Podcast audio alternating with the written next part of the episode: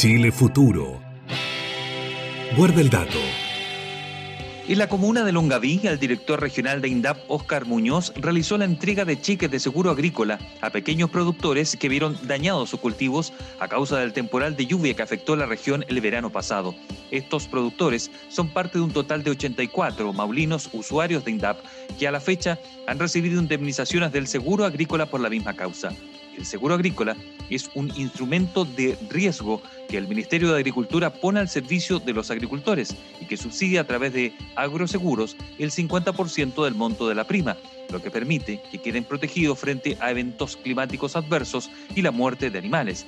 El seguro agrícola cubre los daños causados en los cultivos por la sequía en secano, la lluvia excesiva o extemporánea, las heladas, el viento, el granizo y la nieve. En este caso, producto de las lluvias del pasado verano, hasta ahora han entregado cerca de 167 millones de pesos.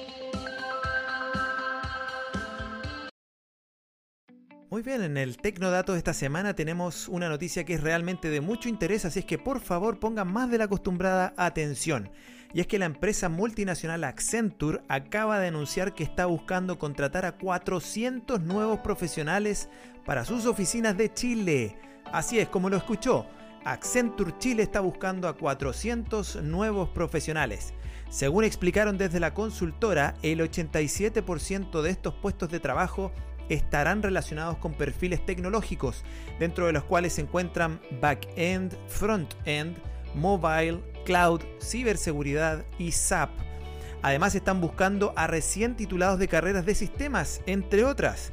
La consultora también informó que la búsqueda tendrá un foco especial en la diversidad, apuntando a incluir el máximo número de mujeres posible. Según Nicolás Goldstein, presidente ejecutivo de Accenture en Chile, destacó que estamos reclutando en todo el país y tenemos un fuerte foco en atraer talento femenino.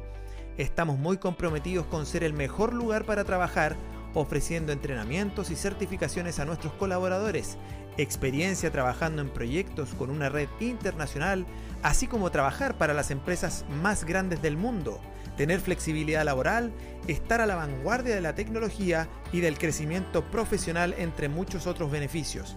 Quienes deciden sumarse a Accenture, dijo Goldstein, saben que aquí tendrán un desarrollo de carrera real y crecimiento en un ambiente de trabajo respetuoso e inclusivo.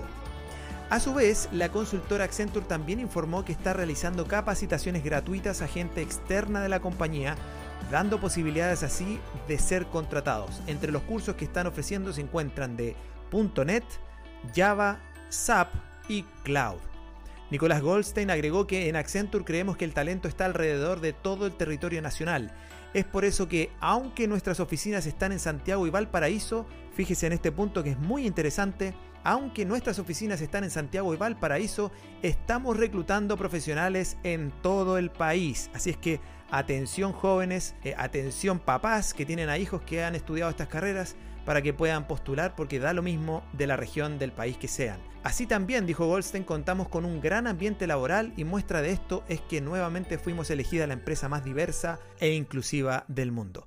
Así es que si usted está buscando trabajo en estas categorías o conoce a alguien que pueda postular, ingrese a la página www.accenture.cl, vaya a la parte inferior de la página e ingrese donde dice empleos www.accenture.cl y en la parte de abajo empleos. Ahí podrá encontrar más detalles acerca de los puestos de trabajo que se están buscando. Pero si usted necesita más información sobre este u otro de los datos que le hemos entregado en las semanas anteriores, no duden en escribirnos al mail chilefuturo2021 chilefuturo2021 y con gusto le ayudaremos en lo que sea necesario. Ese fue el Tecnodato de esta semana. Bueno, vamos a la primera entrevista del día, ¿te parece Francisco? Y que sea con Ángel Morales, director ejecutivo de UDD Ventures, para hablar sobre innovación, sobre emprendimiento y sobre algo bien relevante que ya lo hemos tocado en programas previos, cuando no solo el gobierno o la institución estatal eh, participa de todos los proyectos o lo que está ocurriendo con el emprendimiento en Chile, sino que también en las casas de estudio. Nos tocó hace un par de semanas hablar con alguien de la Universidad de Talca. En esta oportunidad, otra casa de estudio, decíamos la UDD. Ángel Morales está con nosotros entonces y lo saludamos y le damos la bienvenida. Ángel, muy buenos días. Buen día, muchas gracias Gerardo por la invitación. Gracias por contestar el llamado de Chile Futuro, Ángel. Mire, queremos partir porque sabemos que la Universidad del Desarrollo es conocida a nivel nacional. Quizás esta área UDD Ventures es eh, un poquito más desconocida para la gente de la región. Nos gustaría que nos expliques un poquitito ¿De qué se trata? ¿Qué es lo que hacen? ¿Hacia dónde apuntan con UDD Ventures? Sí, bueno, nosotros tenemos 10 años de vida, UDD Ventures, que es la aceleradora o la incubadora de negocios de la Universidad del Desarrollo. Básicamente, a lo que nos hemos dedicado estos 10 años es a trabajar con startups tecnológicas o digitales mediante un instrumento de Corfo que existió hasta este año que se llama SAF, que es una línea de Corfo para invertir hasta 60 millones de pesos en emprendimientos y básicamente nosotros éramos un administrador de esos fondos. Y además somos patrocinadores de Capital Semilla, de los diversos tipos de Capital Semilla que existen por parte de Corfo. Hoy eh, son básicamente Capital Semilla Inicia y Expande y eh, Corfo, eh, mediante la evaluación de una consultora independiente, nos ha reconocido el 2018-19 como mejor incubadora de negocio universitaria de Chile, superada solo por un par de incubadoras privadas más de Santiago y eso nos tiene muy contentos porque significa que hemos hecho el trabajo bien y dado eso es que también nos abrimos desde hace un año te diría a prestar servicios a otros segmentos, básicamente eh, pymes tradicionales con servicios de acompañamiento estratégico y de reactivación en ventas producto de la pandemia y de transformación eh, digital en algunos casos también y por el lado de empresas corporativas, dos ámbitos. Innovación abierta, es decir, cómo una empresa corporativa se conecta con startups y programas de emprendimiento corporativo, es decir, empresas que quieren crear sus propias startups desde dentro de las empresas y requieren apoyo y acompañamiento. Y por el lado de las personas, digamos, de eh, un modelo B2C, gente que busca programas formativos, eh, tenemos dos programas, uno que es un certificado para mentores, vamos en la cuarta versión ya estamos eh, empezando a ofrecerlo, y un certificado para directores de empresas, para gente que se quiere formar en herramientas que le permitan el día de mañana formar parte de un directorio. Ángel, ¿cómo eh, comienza esto, este apoyo, esa postulación? Y, que tú nos dabas, nos describías cómo era su origen, ¿no? Eh, estas startups desde sus inicios o, ya empresas que quieran vincularse con startups. Eh, ¿De qué manera se da el primer paso y cómo ustedes entran a, esta, a este juego? Bueno, UDD Ventures nace hace 10 años, como les contaba, por la búsqueda, el interés de la universidad de hacer carne su espíritu. El espíritu de la Universidad del Desarrollo es ser líder en un emprendimiento y en, innovación en Chile. Y eh, ese es el motivo por el cual se funda, eh, se crea eh, UDD Ventures. Y en ese minuto, la incubadora de negocios lo que hace es empezar a afinar, diseñar su modelo de operación postula a unas líneas de Corfo existentes, que era el plan, de, el plan nacional de incubadoras, y eh, adjudica un fondo de operación para poder gestionar su trabajo y además se adjudica una línea de fondos eh, SAF para invertir, para inyectar de manera directa a un emprendedor. Hoy, como te contaba, ese fondo ya no existe, se, se liquidó, ya, no, ya Corfo no lo renovó pero lo que sigue existiendo eh, son capitales semilla inicia y expande. ¿Cómo funcionan? Básicamente un emprendedor tiene una idea de negocio en algún estado avance temprano, postula de manera directa a, través de la página de Corfo, corfo.cl, a Capital Semilla Inicia o Expande. En caso de adjudicar esa línea, que son o van desde 15 hasta 40 millones de pesos, más o menos, busca un patrocinador, que en este caso podemos ser nosotros, para que pueda ejecutar esa línea porque Corfo por bases así se lo exige y cuando vienen a tocarnos las puertas, hoy entonces prestamos el servicio de rendición financiera y técnica, además de un pool de servicios de crecimiento, de aceleración de ese negocio. Perfecto. Bueno, estamos hablando acerca del emprendimiento con Ángel Morales, director ejecutivo de UDD Ventures. Ángel, para dar una mirada un poquitito ahora, eh, ya que entendemos el, rol que ustedes tienen, eh, quisiéramos ver desde tu perspectiva, ¿cómo se ve el emprendimiento en Chile hoy? Tomando en cuenta que el año pasado y este año han sido de los peores años en las últimas décadas por, el, por la variable COVID, ¿verdad? No, no porque queramos. No, no, es, no es un, hablábamos con un economista la semana pasada, no es un problema económico esta vez, es un problema sanitario, entonces es distinto. ¿Cómo se ve el emprendimiento para ahora y cómo se ve hacia adelante lo que viene eh, con esta pandemia? Bueno, efectivamente es un shock de demanda, como suelen decir los economistas, eh, porque eh, estamos encerrados, digamos, en, en, sistemas móviles de cuarentena desde hace 15 meses prácticamente. por lo tanto, es una, un shock de demanda impulsado, gatillado por un factor externo, no factores productivos. Por lo tanto, ya estamos viendo brotes, saltos importantes en el IMASEC. Para este año, eh, reportes internacionales y locales proyectan que debemos tener un PIB de en torno a 8, 9%. Eh, obviamente que es un efecto rebote, producto principalmente también del punto de comparación con el año 2020, los bonos entregados por el gobierno, los retiros del 10% de la AFP. Entiendo que ese volumen de dinero que hay en el mercado está eh, cuantificado en torno a 50 billones de dólares. Y obviamente que eso va a disparar los, índices, los indicadores una vez que las cuarentenas también vayan, vayan bajando. Pero es un efecto rebote. Probablemente en 2022 bajemos eh, a, a 2-3% de PIB año. Entonces la pregunta acá eh, de largo plazo es cómo vamos a volver a crecer, o si es factible volver a crecer a tasas de 5 o 6%, como lo estábamos haciendo en, los años 90. Y eh, cómo viene la pista para las pymes en lo que queda de año. Bueno, probablemente muchas ya están viendo brotes verdes de reactivación. Probablemente el segundo semestre ya veamos efectos de la vacuna, pero hay algo que es significativo y trascendente en los modelos de negocios de pymes tradicionales, sobre todo, que es el efecto de la digitalización de esos modelos de negocio. Empresas que, eh, como el mismo Winso, que está a punto de quebrar, y escuchaba a su, a su dueño diciendo que tuvieron que reinventarse de tal manera que hoy tienen un canal online de venta de, productos de souvenir y una campaña fuerte de, de adopción, de, patrocinio de animales mediante donaciones.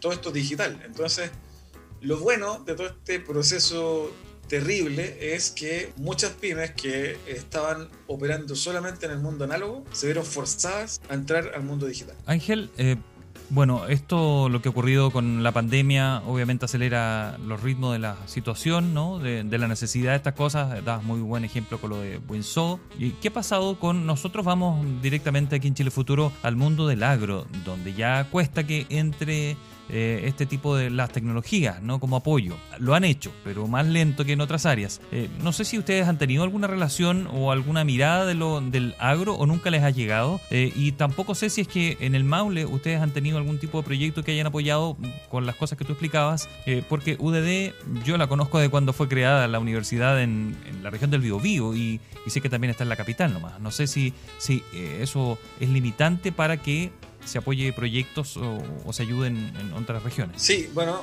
eh, nosotros tenemos como UD Ventures oficinas en Concepción y desde ahí operamos a eh, o prestamos servicio al resto del sur de manera remota. Respecto del agro, hay un concepto que es muy interesante que ya se venía discutiendo y, realizando diversas iniciativas y, y proyectos en torno a ello, que es la agricultura digital o eh, comúnmente conocida como agrotech. Eh, los campeones mundiales en esto, sabemos, son los australianos y los israelitas, y eh, ya vemos casos de emprendimiento eh, AgroPrime eh, una y hay, un par más Wisecon que lo que están llevando son sistemas de monitoreo IoT, Internet de, Internet de las Cosas, a los campos para hacer monitoreo de eh, humedad, de riego, de heladas, etcétera, etcétera, y con eso, con ese tipo de de información, poder tomar decisiones que optimicen el cultivo. Cosas un poco más en el futuro que hoy se ocupan en, países desarrollados, por ejemplo, esta maquinaria de John, John Deere, esta maquinaria agrícola que hoy día tienen dispositivos, tienen tecnología dentro de los camiones para hacer monitoreo y poder eh, distribuir información a los tomadores de decisiones en, el, campo. En ese sentido, la, agricultura digital va a irrumpir fuerte, así como también lo está haciendo de manera tibia, pero creciente en el, mundo de la construcción, que para mi gusto es un símil al mundo del agro, dado la tradicional de esa industria y lo alejado del mundo tecnológico. Eh, probablemente mediante incentivos de algún tipo del gobierno y el interés por los privados de invertir, vamos a ver, debiésemos ver en lo sucesivo, en los próximos años, más tecnología en la manera de gestionar los campos independientes del tamaño del predio. Interesante el desafío, ¿eh? como tú dices, el mundo del agro es un mundo más bien conservador, te diría, en su metodología, que, que, que puede llevar milenios, te diría, eh, trabajándose la tierra de una cierta eh, o determinada manera. Eh, y con la construcción también pasa. Pero esto, esto de, la, de la digitalización acelerada en las distintas industrias, hemos hablado con algunas empresas que están eh, in- incorporando tecnología al agro, en distintas áreas del agro. Pero es interesante hablar del fenómeno que está detrás de todos los sectores económicos de- del país y del mundo y que ha sido empujado o impulsado o acelerado por esta, por esta pandemia. ¿Cómo, ¿Cómo lo ven ustedes desde el análisis más bien eh, de, de la universidad, ¿cierto? Eh, de la academia, eh, este fenómeno, ¿ah? que quizás cuando estaba empezando la pandemia nunca nadie lo previó de tal manera como se ha dado hoy día, porque hoy día, por ejemplo, eh, el, el cloud, que es la nube, eh, está muy demandada por las empresas porque necesitan tener todo en, el, en la nube para que su gente trabaje desde donde estén. Muchos de ellos tienen su central en Santiago, pero están trabajando en Punta Arena, en otros países inclusive. Entonces, ¿cómo, cómo se ve desde allá, desde UDB Ventures, este, este fenómeno que, nos, que llegó para quedarse y que va a marcar también las próximas, los próximos años? Sí, bueno, te diría que eh, este, este fenómeno que trajo la pandemia y está impactando en diversas industrias, eh, desde las más tradicionales como comentamos la construcción, la minería, el agro, a eh, emprendimientos que estaban ya vinculados o, o negocios o empresas que ya están vinculadas a, a- a- desarrollo eh, tecnológico como puede ser el mismo retail. El mismo retail tiene el desafío hoy de poder generar una propuesta de valor para distintos segmentos de clientes, gente que está interesada en ir a comprar presencialmente y tener una experiencia lo más rápida y lo más eficiente y lo más pulcra posible en tienda física hasta esa persona que quiere comprar online y quiere que el producto le llegue en una hora. Eso eh, eh, genera desafíos del orden, de orden logístico, de orden de abastecimiento y de delivery, de última milla. De esta manera también lo puedes ver también en otras industrias, eh, como el caso de eh, la industria automotriz. Me toca ver, me tocó conocer un emprendimiento, eh, no nuestro, de- de- del mercado eh, local en Santiago, que eh, lo que tienen ellos, Nextcar se llama la startup, es eh, cambiar el modelo de adquisición de un vehículo y ahí eh, lo que te ofrece es que tú puedas pagar una cuota mensual de en torno a 300 mil pesos mensuales y adquirir, comillas, temporalmente por, tres, por hasta tres años un vehículo cero kilómetros y olvidarte de eh, la mantención, el cambio neumático, de aceite. Claro. Es básicamente un arriendo de un, de un auto. Arriendo de largo plazo. Claro. Ese modelo probablemente a los segmentos más jóvenes le va a ajustar porque la gente más joven, los análisis de, de conducta de consumo indican que los segmentos jóvenes no quieren adquirir activos. No es de su interés adquirir activos de cualquier tipo. Por lo tanto, estos modelos de arriendo de largo plazo probablemente van a cambiar el modelo de negocios de muchas empresas. Usted escucha a Ángel eh, Morales, eh, director ejecutivo de UDD Ventures, hablando sobre emprendimiento, sobre startups y la tecnología vinculada al agro, que es lo que más nos importa aquí en Chile Futuro y también para los emprendedores de la región. Te estaba escuchando ese ejemplo. eh, han creado o podría ser una buena idea entonces que existiera un- una app o algo así que permitiera, eh, por ejemplo, arrendar maquinaria agrícola, ¿no? A tiempos parciales para sacarle mayor provecho y no tenerla estacionada todo el día, ¿no? Eh, Ángel, ¿es una buena Yo idea? no, no- no conozco startups de ese tipo, pero sí he escuchado en conversaciones de pasillo hace tiempo atrás ¿Mm? Dolores de gente, de dueños y de emprendedores vinculados al agro, eh, mo- mostrándome el dolor, mostrándome el dolor que significa tener una máquina parada. Tú sabes que la minería es 24/7, la máquina no para y los sistemas de optimización lo que buscan es que ese camión nunca pare. Por lo tanto, casi que lo, lo arreglen o lo ponen en mantención durante su etapa de productiva, digamos, en funcionamiento. De tal manera de que no hay ningún minuto del- de, de las 24 horas que la maquinaria no están dando. Para el caso de la industria eh, agro, esto no es así. En general hay etapas y bloques de tiempo ocioso de Muy la maquinaria y en ese ámbito, obviamente que pueden existir oportunidades de negocio en donde eh, tú puedas poner en arriendo esa maquinaria para que un vecino de un predio pueda ocuparla y ese vecino del predio no tenga que invertir 50, 70, 80 millones de pesos en una máquina. Oye, acabo de inventar una startup, entonces, una, una idea, ¿no? Así parte la idea. Así parte la idea, ¿no? Para crear una startup, encontrar el problema y de ahí pues, empezar a crearla. Digamos que fue un poco la idea de, cosas como Uber, en donde el tipo se da cuenta que eh, eh, tenías tu vehículo estacionado 8 horas al día o en tu casa o en tu oficina sin uso y había gente que necesitaba trasladarse pero no tenía la plata para comprar un vehículo de 5, 8, 10 millones de pesos. Por lo tanto, lo que hace este tipo es disponibilizar un activo ocioso para una persona que está interesada en generar flujo de dinero y una persona, por otra parte, que está interesada en tomar el servicio, que no sea un taxi. Mismo caso, digamos, es el de Airbnb, esta plataforma que lo que hace es que dice, bueno, si Francisco y Gerardo tienen un departamento, una casa, y se van de vacaciones fuera de Santiago o fuera del Maule una, una dos semanas o un mes, ese departamento va a quedar libre un mes, ¿por qué no lo ponemos en arriendo a un turista? O sea, eh, eficientar los recursos al máximo, ese, es el concepto al final. A esto se le llama finalmente eh, modelos, de, modelos de plataforma, modelos de negocio de plataforma, que es ocupar activos existentes para que se monte un emprendedor y genere un modelo de negocio nuevo. Oye, muy interesante la conversación que hemos tenido, Ángel. Mira, como para cerrar, porque el tiempo con las conversas entretenidas pasa volando, pero queremos antes de, de cerrar la conversa que tú puedas darle a los emprendedores locales de la región tips quizás para que se puedan adaptar, para que sobrevivan este año difícil que todavía el COVID mm, tiene ciertas ciertas luces, ¿cierto? De que va a terminar, pero no sabemos realmente cuándo va a acabar. Para que también ellos tengan algunas herramientas y sepan dónde acercarse en caso de que quieran juntarse con ustedes, ¿qué tienen que hacer? Sí, bueno,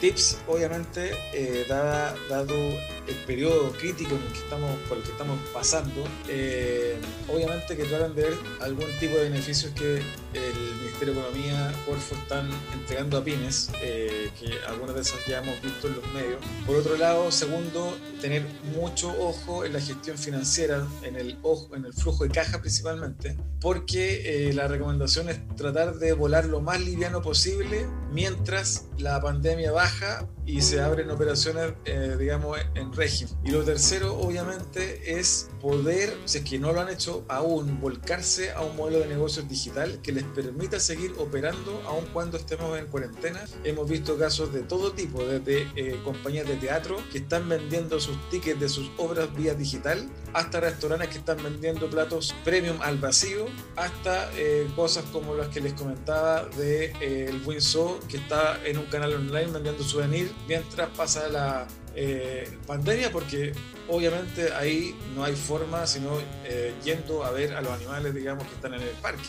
Por lo tanto, reinventar. Finalmente, Ángel, si no fuera por la digitalización que existe hoy día, la economía se habría venido al suelo en otra, en otra época. Eh, por el Cyber Day, el dato que tengo es que hubo un salto de un 180% con respecto al Cyber del año 2020.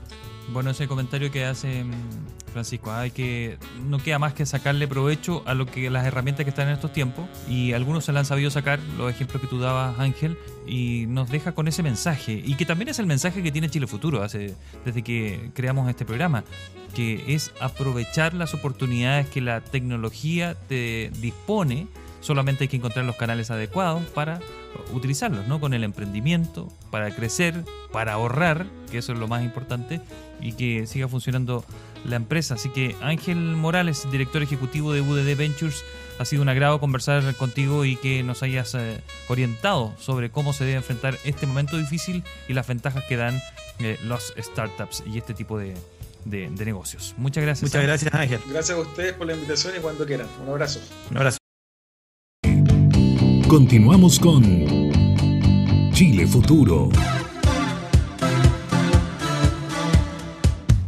Bueno, vamos a la segunda entrevista del día, ¿les parece? Y esto tiene que ver con alguien que usted escucha en Chile Futuro cada semana, con esta sección que tiene donde lo orienta de cómo se viene la semana en, en cuanto al, tiempo, ¿no? El pronóstico del tiempo, principalmente vinculado al agro. Bueno, ahora lo tenemos con nosotros, eh, es Gianfranco Marcone, meteorólogo, presentador del tiempo en televisión, usted lo ve siempre en Canal 13, él es magíster en cambio climático, CEO de Chile Weather, un sitio del que también vamos a hablar en esta conversación. Gianfranco, ¿cómo estás? Bienvenido a tu casa nomás. Hola Gerardo, hola Francisco, ¿cómo están? Muy buenos días. Gusto de tenerte por acá, Gianfranco. Eh, eh, es muy interesante lo que podemos hablar. Sabemos que la gente de la región siempre está muy atenta a todas eh, las cápsulas que tú nos envías semana a semana para que ellos vayan viendo también cómo evoluciona todo. pero antes de, irnos hacia el tema climático per se, queremos que la gente conozca un poco más tu empresa, porque te vemos en la tele, pero otra cosa es que se sepa que además de eso tú podrías estar cerca de ellos de alguna manera, ¿cierto? con una consultoría relacionada con temas de sustentabilidad, el tema del cambio climático o qué sé yo, eh, a través de chileweb.cl, chileweb.cl para que se meta mientras tanto estamos conversando. Cuéntanos un poco de qué se trata. Bueno, Chileweb es una consultora que nació básicamente para prestar los servicios de pronósticos del tiempo, pronósticos meteorológicos, como se llaman, un poquito más técnicamente hablando, tanto a corto, mediano como largo plazo. Los pronósticos meteorológicos, claro, uno es lo que la gente ve en televisión, en la radio, en el diario, etcétera, el típico pronóstico a tres días, a cinco días, que es como el más clásico que se utiliza más que nada para, para poder tomar una decisión inmediata de algo que uno necesita hacer, desde la señora Juanita, ir a pagar cuenta, comprar el supermercado, hasta una empresa también que le permite eh, poder gestionar. Por ejemplo, en el caso de la región de Maule, que hay mucha agricultura, gestionar el campo. Y también los pronósticos a mediano y largo plazo que habla de cómo podría venirse una temporada, no en detalle por día, porque es bastante difícil de precisar eso, pero sí más o menos si podría ser normal, sobre lo normal, bajo lo normal en cuanto a temperaturas, precipitaciones. Eh, y eso permite a mí planificar, planificar mi vida, planificar mi temporada agrícola, planificar la actividad en montaña, la pesca, etcétera. Todas las actividades productivas, en cierto modo, y la vida en sí necesitan, eh, están pendientes, en cierto modo, del tiempo, de la precipitación, de la temperatura, que son las dos variables más importantes. Y hace unos par de años, unos tres años, eh, se abrió la, la, división medioambiental, porque Chile Weather and Environment, cwe.cl, como ustedes decían, que más que nada ya hacemos eh, concientización, eh, sensibilización en cuanto al cambio climático, a la crisis climática, con distintas acciones que puede tomar el ser humano o la empresa para poder eh, mitigar un poco el cambio climático. Es decir, hacemos terapias de choque, en cierto modo, sensibilizaciones con público general o de alguna empresa determinada, en que se le dice lo que está pasando en cuanto al cambio climático, cosa de, de generar también la preocupación, pero a su vez también saber que no tenemos que preocuparnos, sino que tenemos que ocuparnos, y ahí viene una serie de medidas de mitigación, de medidas de adaptación que podemos tener. Lo mismo que los pronósticos, tanto como persona individual como como una empresa, como un campo. Sabemos que los campos hoy en día se están adaptando, cambiando el tipo de cultivo, simplemente no acá mismo cerca donde estoy yo en Tiltil, en Petorca, en Cabildo, en la región de Valparaíso, han tenido que reinventarse, mucha gente ha arrendado su campo para otras cosas, por una planta solar, etcétera, porque ya finalmente no hay agua y no le da para cultivar lo que, lo que hace 20, 30 años más cultivaba. Es un poquito lo que hacemos, el tipo de asesoría, pronósticos en línea también a través de redes sociales, pronósticos específicos, a veces la agricultura, claro, cuestiona mucho el tema hoy, escucha, dijeron que iban a haber menos 2 y en mi campo hubo menos 6. Lamentablemente, claro, en Chile la geografía juega un papel súper importante, los pronósticos que salen en televisión, en las redes sociales, son súper específicos para generalmente capitales regionales, eh, sale Rancagua, pero no sale Rengo, sale Santiago, pero no sale Buin, y claramente la temperatura no es la misma en Rancagua que en Rengo, que en Santiago que en Buin. Eh, en ese mm, contexto de cosas que tú estás describiendo, Gianfranco, si, si lo ponemos como algo más práctico, un ejemplo, eh, tú le puedes informar a un em, productor frutícola cómo va a estar el tiempo los próximos dos días y para que se cuide de la helada, o podrías tú orientar, por ejemplo, a un productor que quiera poner, por decirlo así, cerezo en la región del Biobío o en la Araucanía. Eh, ¿Podrías tú hacerle un informe con respecto a eso puntualmente si es que está apto esa zona para que soporte ese tipo de cultivo, por ejemplo? Sí, se pueden hacer ambas cosas. Se pueden hacer un estudio meteorológico que se llama, que es el pronóstico que te digo que miro desde hoy hasta el futuro, ya sea como tú dices, para dos días, para tres días, para cinco, para siete. Hasta ahí llega más o menos a corto plazo. O ya a más largo plazo, que hablamos de un mes, que ya es más descriptivo, hablamos de próximos tres meses, que eso en general se basa en cuanto a cómo evoluciona el fenómeno del niño y la niña. Y también puedo hacer un informe hacia atrás, que ahí hablamos de un informe climatológico que habla del clima del lugar, que es lo que tú estás diciendo. Por ejemplo, una persona dice, chuta, quiero cultivar algo en este lugar. ¿Qué es apto este lugar? ¿Para qué es apto? Y ahí se toma información de los últimos 30 años, hace un estudio, oye, mira, en este lugar hiela harto estos meses del año, llueve tanto, la radiación es tanto, por lo tanto ahí a con asesores que también tenemos del área agrícola. Yo no soy agrónomo, eh, por más que me he especializado un poco en el área, he hecho clases en la, áreas agrícolas, soy meteorólogo, no soy agrónomo, pero sí nos apoyamos de eh, asesores con respecto a eso y claro, se puede determinar, mira, según las características climáticas que sacamos en el estudio, probablemente lo más indicado es este cultivo, este cultivo y también la adaptación en cuanto al escenario climático que podría venir en los próximos años. Eso es muy interesante, ¿verdad? Que, que, las empresas también lo tengan en cuenta entonces a la hora de querer invertir en cierto tipo de cultivos que se asesoren. ¿ah? Y esa es la invitación que está haciendo en este momento Gianfranco Marcone. Gianfranco, y también queríamos tocar el tema del cambio climático, porque independiente que uno escucha mucho, hay gente que la usa para propagandas también, hay de todo, pero es algo real, es algo que yo creo que eh, uno que es más, digamos, cuarentón, por decirlo así, eh, en mi caso, ¿ah? no estoy hablando de ustedes, eh, se ha dado cuenta que el clima ha tenido variaciones, pero los abuelitos más que uno inclusive. Entonces la pregunta es, ¿cómo se viene? Si es que no hacemos algo, ¿se, va a empeorar esto? ¿Cómo le va a afectar a los agricultores? Sabemos que a, partir de la pandemia también los alimentos han subido, ha habido más dificultad, etcétera, etcétera. ¿Cómo, ¿Cómo visualizan ustedes un poco lo que se viene al respecto y qué es lo que suelen decirle a las empresas cuando hacen estas charlas para concientizar?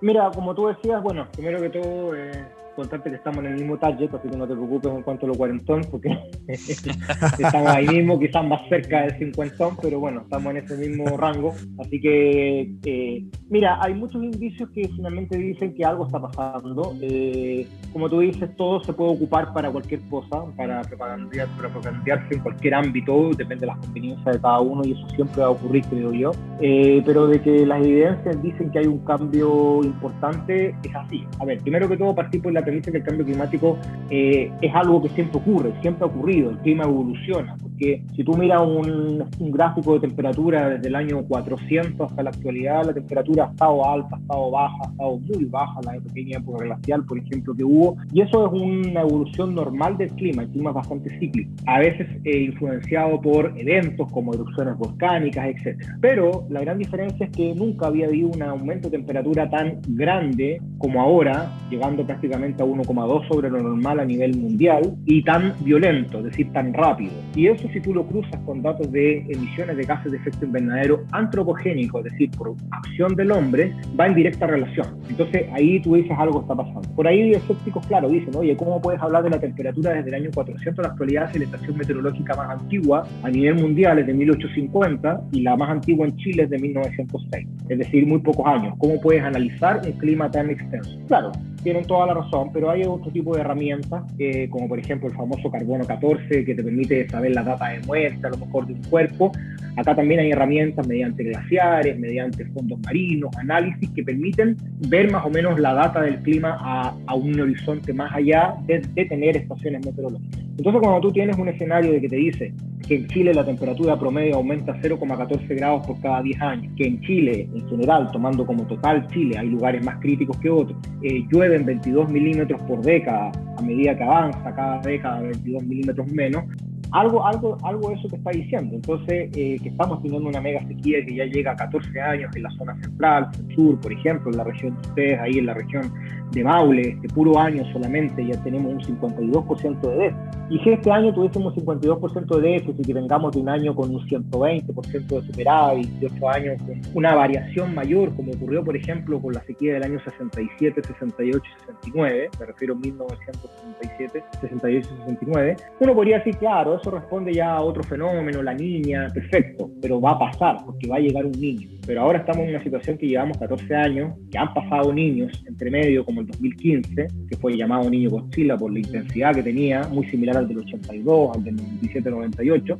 Entonces, algo está pasando acá, no, no podemos echarle solamente la, la, culpa a un fenómeno de la niña o a alguna situación temporal, más hay alguna situación temporal. Y cuando tú tienes una sequía que sigue pegando mucho, ya esa sequía pasa, ya no es una situación temporal, pasa, pasa a ser una, una, una condición casi que, que se llama aridez primero pasando por una situación que se llama desertificación. Y si bien yo creo que el Maule todavía no, sí está con una sequía importante, la zona central está en claro proceso de desertificación, el centro norte para qué decir, lo que es Atacama y lo que es la región de Coquimbo, y eso va totalmente alineado y no es por echarnos la culpa ni nada a, finalmente a lo, que a cómo ha sido el hombre, a lo activo que ha sido el hombre en cuanto a la agricultura, la ganadería, todo, la industrialización y finalmente generando este panorama que, hoy en día ya se habla más que nada de crisis climática porque está en puntos bastante críticos. Oye, yo quería agregar una cosita, Gerardo, bien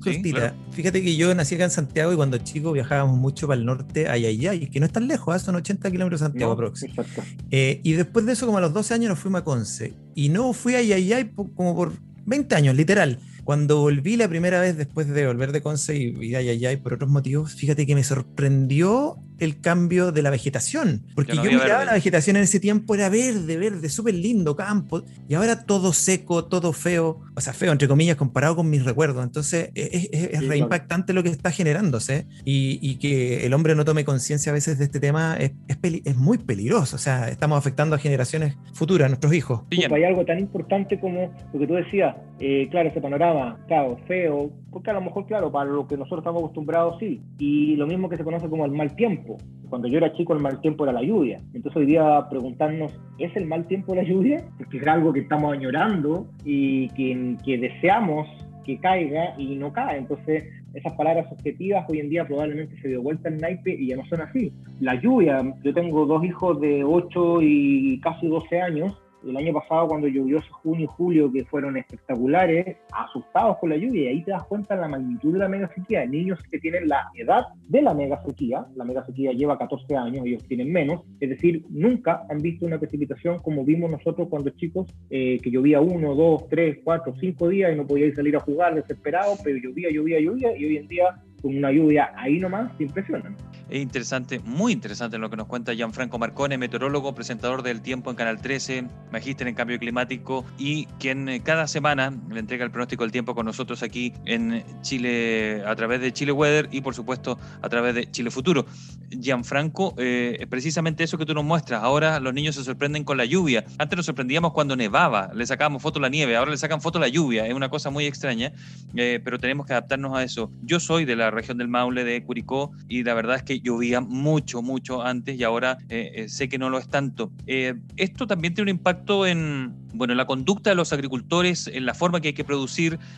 también esto afecta a las napas subterráneas, ¿no? Mientras menos lluvia hay, tampoco tenemos agua en la napa subterránea. Es decir, hay que cambiar definitivamente la conducta y no sentir que podemos sacar de un pozo el agua que no llega por un río o por un afluente, ¿no? esto es, llega para quedarse lamentablemente. Sí, sí, bueno, lamentablemente es así. No sabemos por cuánto tiempo. Todas las proyecciones hablan de aquí el año 2100. Lamentablemente nosotros no vamos a poder eh, estar a lo mejor ahí para decir, que ahora se revistió el tema y ahora está lloviendo o ahora a lo mejor estamos viviendo un proceso de glaciación, no lo sabemos, eh, porque las proyecciones, como te digo, son hasta, esa, hasta esa fecha más o menos.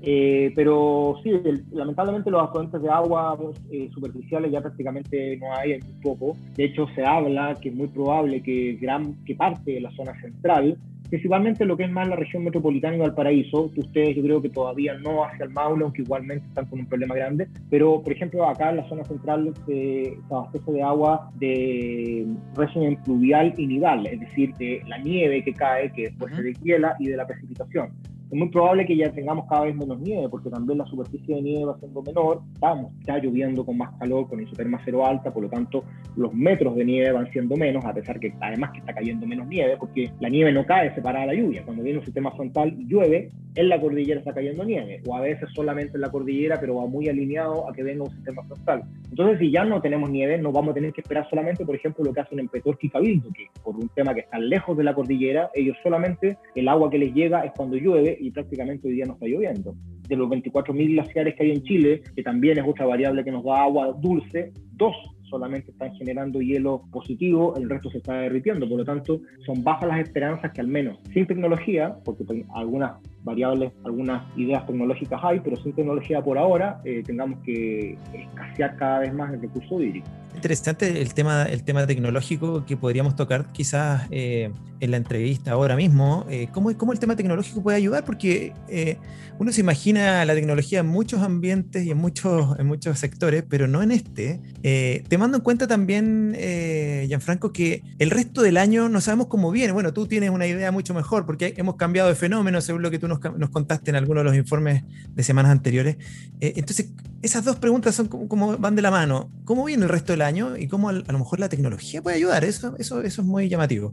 Sí, bueno, como tú decías, ese informe, eh, el, el, fenómeno de la niña lo que ya se retiró, lo que es una muy buena noticia. No es la mejor noticia, porque la mejor noticia sería que yo hubiese llegado a un invierno con niños, a pesar de que el cambio climático también está ahí haciendo que ese niño no sea como los niños de, de los años 80, 90, pero ya nos indicaría que puede llover un poco más por lo menos. Pero estamos con un invierno con neutro, que en realidad debería ser normalidad como entre comillas. ¿Por qué entre comillas? Porque el cambio climático nos está haciendo que sus inviernos normales ya no sean tan normales como nosotros los veíamos hace 10, 20 años atrás. Entonces, más o menos deberíamos tener precipitaciones, ojalá ya, bueno, en Maule ha caído algo, como te decía, hasta no como 50 42% en déficit, por ejemplo, la estación oficial de Curicó, pero julio julio debería comenzar nuevamente a precipitar. No creo que para llegar a un año normal, lamentablemente, nuevamente, pero sí quizás para que ya esos dos meses puedan bajar un poquito el déficit. En cuanto a la tecnología, yo creo que sí es un gran aliado, un gran aliado si es que la sabes utilizar de manera correcta y no destruyes un lado pues, por beneficiar otro. Es decir, hay muchos proyectos hoy en día que están ahí en evaluación, como por ejemplo la famosa carretera hídrica, que es un proyecto que tiene muchísimos años, a mi criterio no me gusta mucho porque siento que es un proyecto que beneficia por un lado, pero destruye por otro. No por beneficiar a una zona, vamos a destruir otra, como es el sur de nuestro país, que igualmente está con una sequía importante. Valdivia es una ciudad que ha bajado mucho sus precipitaciones de años normales a la época. Eh, claro, es muy difícil que Valdivia llegue a llover lo que llueve en la zona central, sería un, un desastre, pero sí ha bajado harto su precipitación guardando las proporciones que allá llueve mucho y uno de los lugares que llueve más en Chile. Entonces, quitarle un lugar que también está sufriendo eh, dentro de sus márgenes, yo creo, no creo que sea la mejor solución. Quizás yo creo que las mejores soluciones va por la desalinización, eh, plantas desalinizadoras, que hay algunas ya en Chile funcionando, de menor tamaño, pero hay, energías renovables, por supuesto, que ya también hay harto, a pesar de que Chile todavía 20%, un 20% de la matriz energética es de energías renovables, ojalá podría aumentar eso. La fumigación de nubes, mucha gente me ha preguntado, yo encuentro que no es una vía, en Chile se hizo eso hace años atrás, creo que la inversión es muy grande, y además que para fumigar nubes tú necesitas nubes, valga la redundancia. Si está el día despejado, la fumigación de nubes no te forma la nube.